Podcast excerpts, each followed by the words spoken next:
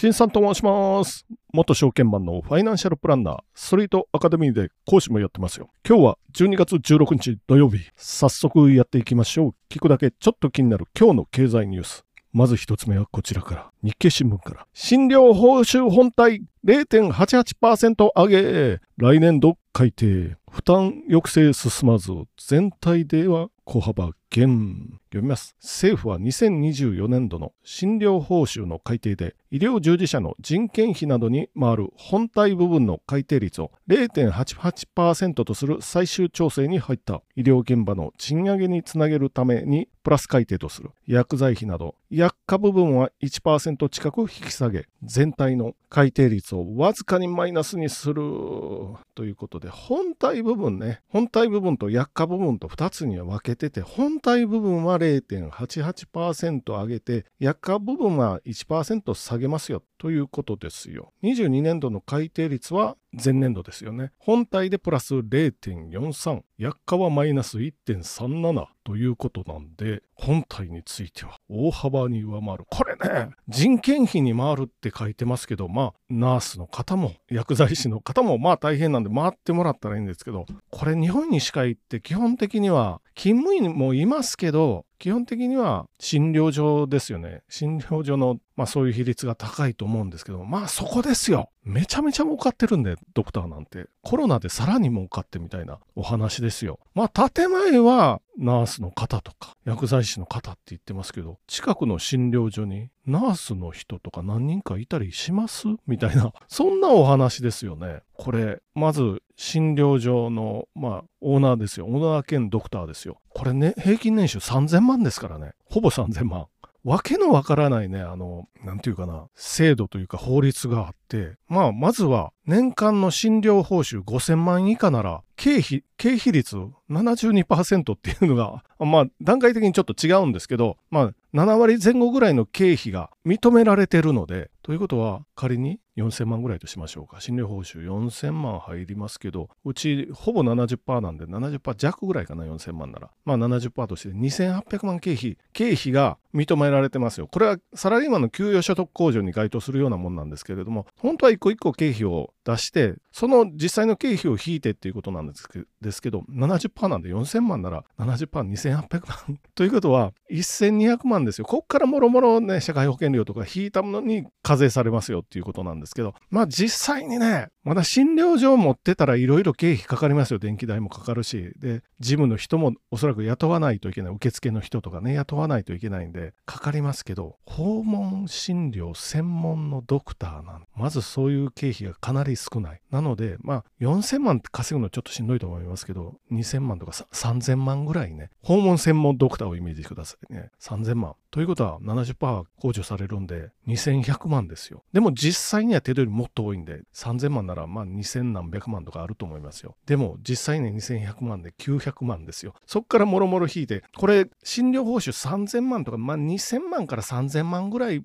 の間かな。限界までいったら住民税非課税できますよ。2500万でまあじゃあ7掛けにしてみたいな。そんなお話。でも実際の手取り2000万でも住民税非課税で税金一切払ってませんとかね。ありえる世界なんですよ。あと車もあの車も経費扱いにはならないですけど減価償却できるのでこの分経費みたいなもんですよね。車例えば400万の車乗ったら4年償却か車って。6年か。あちょっとあれなんですけど訪問診療専門医ですから車の減価償却は経費のような感じでまあ要は税金その分払わなくて済みますよねって。まあそういうのがいっぱいあるんでこれはねもろ我々というか給与所得者の社会保険料に乗っかってきますから怒らないといけないんですよ。これ社会保険料はほとんどマスコミも騒がないし天引きされてるから気づかないんですけどめちゃめちゃ大きいですよ。今でも給付総額で130兆とか140兆給付ですよ払う方ね負担がもうでも50%に近づいてきてるので今ほとんど消費税ばっかりこう騒ぐんですけど消費税の何倍にもなりますから消費税は1%あたりまあ2兆円ちょっとぐらいなんですよね。税収でいうところの。今10%なんで、メインが10%なんで、まあ二十数兆円ですよ。社会保険料は給付総額ですよ。給付総額で140兆円ぐらいになってるんで、半分税金ですよ。半分税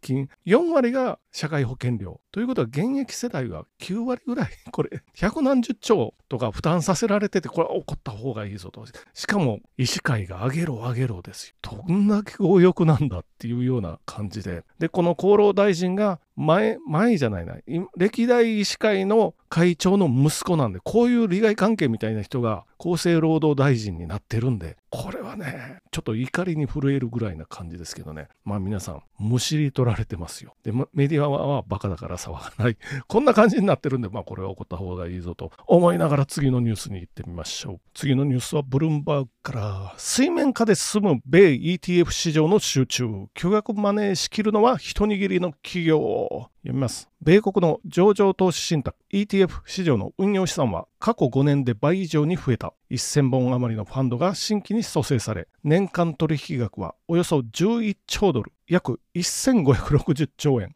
と急増した。だがこの爆発的な成長には唯一例外がある。各商品の資金の出し入れを担う企業だ。ということで、これは何かっていうと、ETF はまあ、上場投資信託、まあ、投資信託だと思ってください。ただし、投資信託と違うのは、常に値動きですよね。マーケットが動いてる間、価格変動してるんですけど、投資信託なんで、元になる投資資産ありますよね。まあ、一番有名なのは、S&P500 に連動するようなのがいくつかありますよ。まあ、超有名なのが、なんだ、SPID とかかありますけど、これは S&P500 が上がったり下がったりリアルタイムでしてますよね。これに買ったり売ったり ETF もしてるわけなので、この資金のフローを仕切ってる会社を指定参加者、指定参加者っていうのはあるんですけれども、これが金庫版というかお財布の役目、お財布というか皆さんのお金をちゃんと ETF が買われたらそのお金を S&P500 に投資して、簡単に言いますけど、まあ500社ありますから500社に投資してとか、やってる会社、この指定参加者がもう限られた会社がやってますよっていうお話。しかも資金はもう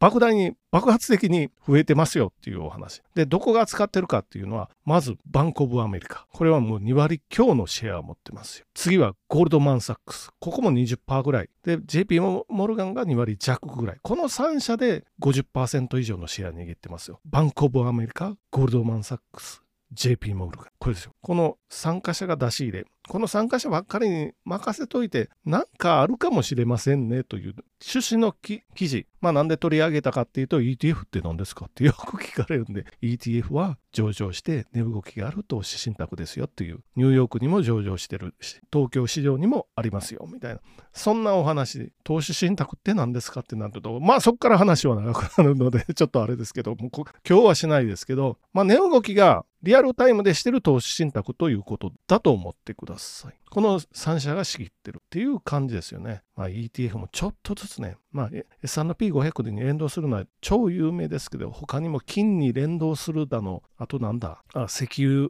原油価格に連動するとか、まあ、バリエーション豊富ですよ、アメリカは。アメリカは3400本ありますけど、以上ね、ありますけど、日本で我々が買えるのは何本ぐらいかな？せいぜい数百本、数百本あるかな？まあ、数百本あるか。なので、この ETF もちょっと頭にに入れといていただけたらなんですけど、でも、まずは普通の投資信託でいいですよ。これは中級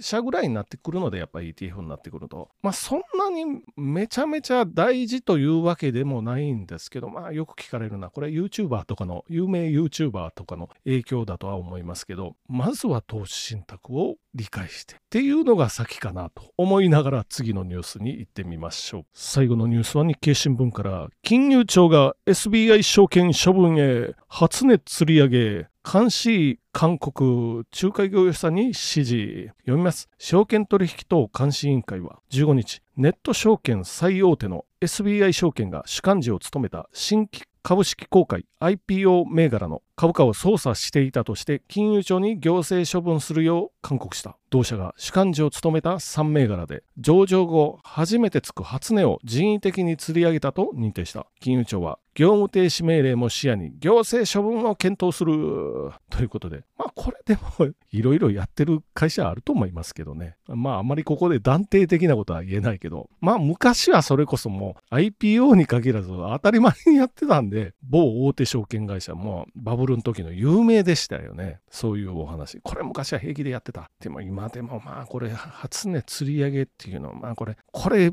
微妙なとこなんですよ。要するに主観事証券としてのなんていうか責務というかね、そこを見られる初音からいきなり下がるとどうかっていうのはあるので、でもこれは例えば買い注文勧誘。まず香港の現地法人を通して機関投資家に。まあでも機関投資家は割とドライなので上がると思ったら注文入れてくれるしそうでもないなと思ったら注文入れてくれないですよ。機関投資家は有名どころでは生命保険会社なんか機関投資家ですよこれはそれは利益相反行為っていうかねそれはできないというかお金減るようなことをわざわざできないので、下手をすると、まあ、株主がいる保険会社なら株主代表訴訟の対象になってしまいますから、できないですよね。で、もう一つは IFA という存在ですよ。IFA っていうのは何かというと、個人のまあ、独立したアドバイザー、インディペンデントファイナンシャルアドバイザーか。これの略だと思うんですけど、要するに SBI 証券の下請け個人の、まあ、外務員、証券外務員ですよ。昔でいうところの証券外務員みたいな存在がいてですね、仮にですよ、仮に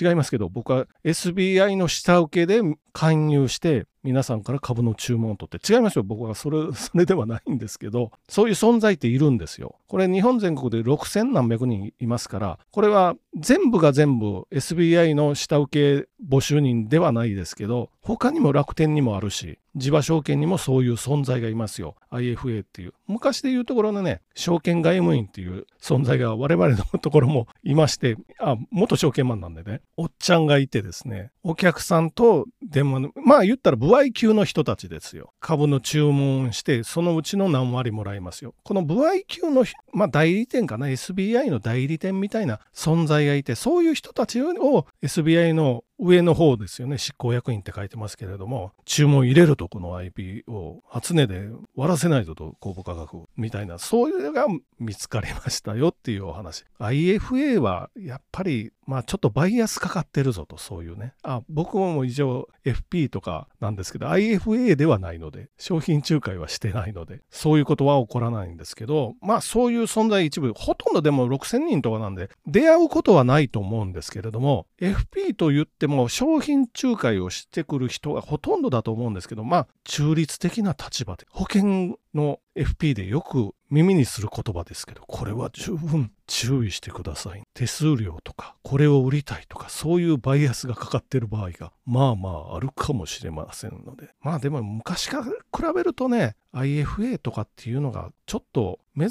しい存在でもなくなってきたかな。まあ、そんなに出会わないとは思うんですけれども、まあそれにしてもご注意しくださいねということで本日も終わっていきましょう。じゃあ本日もご清聴どうもありがとうございました。